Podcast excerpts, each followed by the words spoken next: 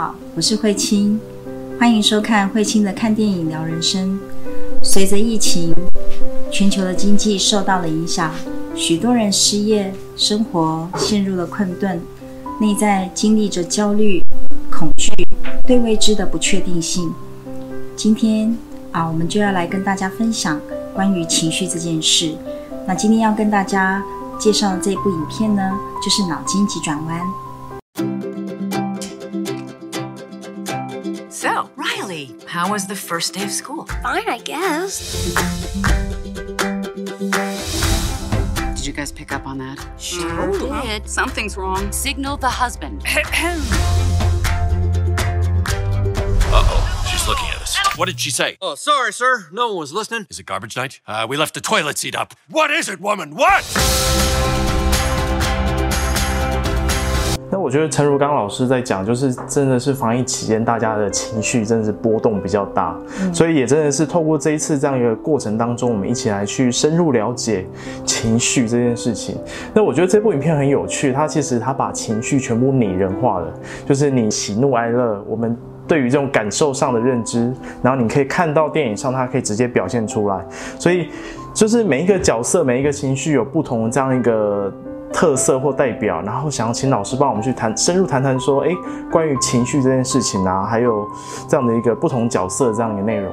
嗯，在这部影片里头呢，几个卡通人物哦，那有乐乐、悠悠、怒怒、晶晶、燕燕这几位。那么乐乐呢，它通常就是我们内在情绪的开心快乐的这一部分。那悠悠呢，就是悲伤难过，他的观点总是都比较负面，看到不好的事情。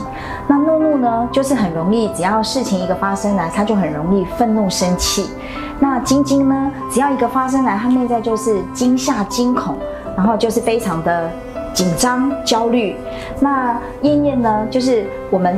大家都会有一些啊自己的喜好跟不喜欢的东西，在这几个角色里面，其实也就是我们每一天的情绪的转换，不同的发生来，我们在转换不同的情绪。那我们也可以看到，其实很多人啊，里面就像悠悠一样，是悲伤着的，可是他外面呢，可能呈现的是怒怒，他没办法碰他内在的悲伤，他只能够用生气来表现。那有些人呢，内在是悠悠，外面他又变成乐乐，他需要能够啊，大家开开心心的，然后也透过这样的开心快乐来掩饰自己内在的那种啊悲伤难过的部分。那有些人呢，从来也没有面对他内在的忧伤，所以一个发生来，他总是非常的惊吓、惊恐。这一些对于我们而言，其实都不陌生，这就是每一天我们都会碰触到的这些情绪跟感受。那就是刚其实老师啊、呃、帮我们分享到，就是在情绪上面有内在跟外在不同这样一个表现。嗯、那其实再去深入了解这些情绪，我会发现，在电影里面可以发现每一个情绪角色啊，它其实我觉得还有更深层内在的意义存在啦。这些情绪当中，是不是有更深层的意涵？其实这就是我们的内在。也都存在着这三者哦，比如说，当我们内在经验到啊，我觉得自己好可怜哦，我好无能为力哦，我好无助哦，那通常这就是悠悠的声音，总觉得自己一点办法都没有，有没有人可以来帮帮我？那这时候呢，我们称这个叫做受害者。那当内在的受害的声音出来的时候呢，我们内在又有另外一个声音会跑出来，就会说。哎呀，不要这么想嘛，一切都会过去的，一切都会变得好转的，一切都会更好的。那这个就是乐乐，那就是自我拯救、自我安慰、自自我鼓励的部分。那也有一些呢，啊、内在的声音，当觉得自己这个无能为力的时候，有另外一个声音会出来鞭打自己、责怪自己啊、这种自我谴责很严厉的声音，他会说什么？你够了，不要再这样了，你要继续这样多久？你振作一点好不好？你应该再更努力一点。那这种声音其实就是怒怒的声音。那当我们内在有这三个声音不断的在自我对话的时候，在我们生活的外在，我们通常也会是如此。比如说，当我们内在觉得像悠悠一样，觉得自己好可怜，我们就会吸引像乐乐这样的人，想要来帮我们。可是看起来他好像帮了我们，可是事实上被帮助者，有时候他的力量是被削弱的。帮助，他就越来越依赖，越来越没有力量，越来越没有能力。其实他没有更好。所以当受害者遇到拯救者，其实他是不会变好的。那通常呢，有时候拯救者呢，拯救了受害者，拯救久了，对他会有期望，希望他可以变得好。那他一直是如此没有变好的时候，拯救者有时候就会开始对这个受害者感到失望、生气，这时候他就变成怒怒了，就变成加害者了。好，那就会开始对他多所批评指教等等。那其实无论是内在外在，我们每一天无意识的、不知不觉的。就在这个三个角色、三种声音里头轮回啊。那我想延伸跟老师问一下，就是说，其实老师谈到加害、被害跟拯救这三个角色，那其实这我相信这三个角色也是就如同老师刚刚讲的，会在每天的自己内心里面不断的上演。那我们要如何去意识到这件事情？想问，如果我们意识到了，我们怎么怎么去调试这件事情？嗯。没有错，如果没有透过学习，我们内在叫做不知不觉；但如果有机会，我们透过学习的话，我们会开始变得有知有觉。那那个有知有觉，我们内在就多了一份觉察力或是洞察力，我们就可以去辨识出来。哦，我现在又在上演我的内在八点档了。好，那当我们看见这是第一步，我们可以开始停下来。那接下来要怎么转换这个模式呢？我们首先就要。进入我们内在这一些不舒服的情绪，好，比如说，那这个就像悠悠一样，当我无能为力的时候，我就要学习怎么样跟我的无能为力相处共处。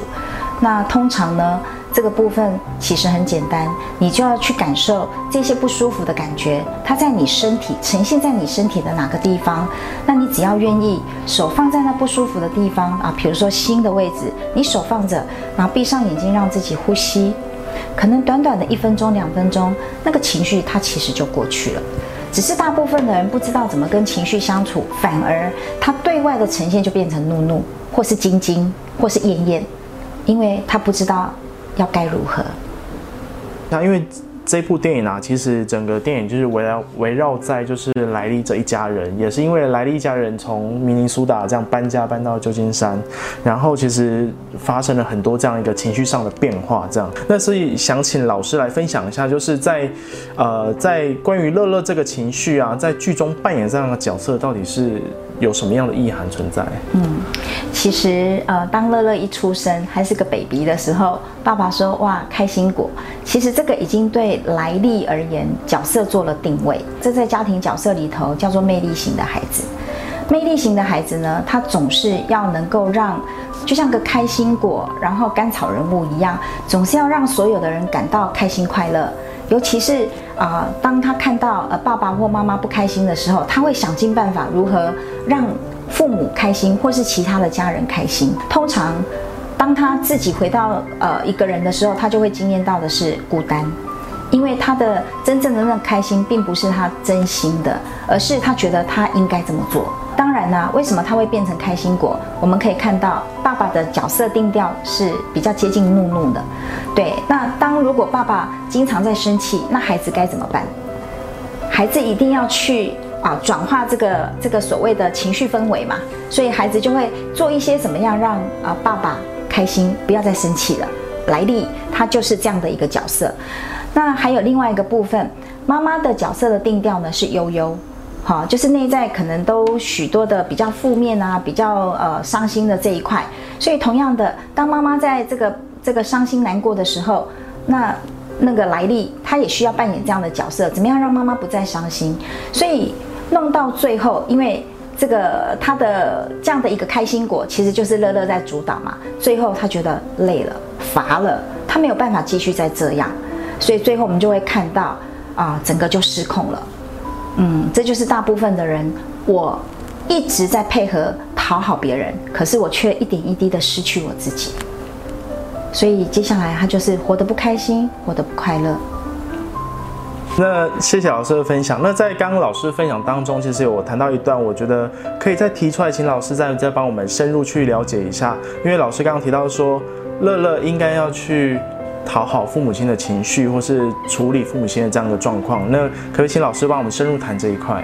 嗯，因为莱利一出生，爸爸就说他是开心果嘛，所以基本上他内在所经验到的就是，我必须要让我的父母开心，才符合我叫做开心果嘛。